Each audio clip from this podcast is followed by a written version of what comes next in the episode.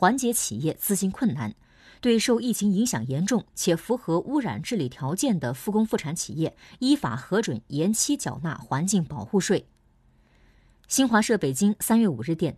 针对美国国会众议院全会近日审议通过《二零一九年台北法案》，外交部发言人赵立坚五号在例行记者会上说，有关法案严重违反一个中国原则和中美三个联合公报规定，严重违背国际法和国际关系基本准则，中方对此坚决反对。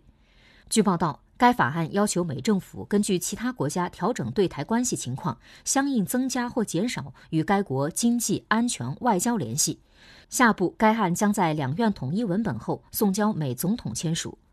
赵立坚说：“一个中国原则是人心所向、大势所趋，也是国际社会普遍共识。”世界上已有一百八十个国家同中国建交，美国早在四十多年前就在一个中国原则基础上同中国建交，现在却阻挠其他主权国家同中国发展正常国家关系，这毫无道理，是逆时代潮流而动。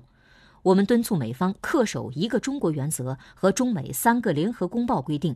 遵守国际法和国际关系基本准则，采取切实举措阻止有关议案通过惩罚。慎重妥善处理涉台问题，以免严重损害中美关系和台海和平稳定。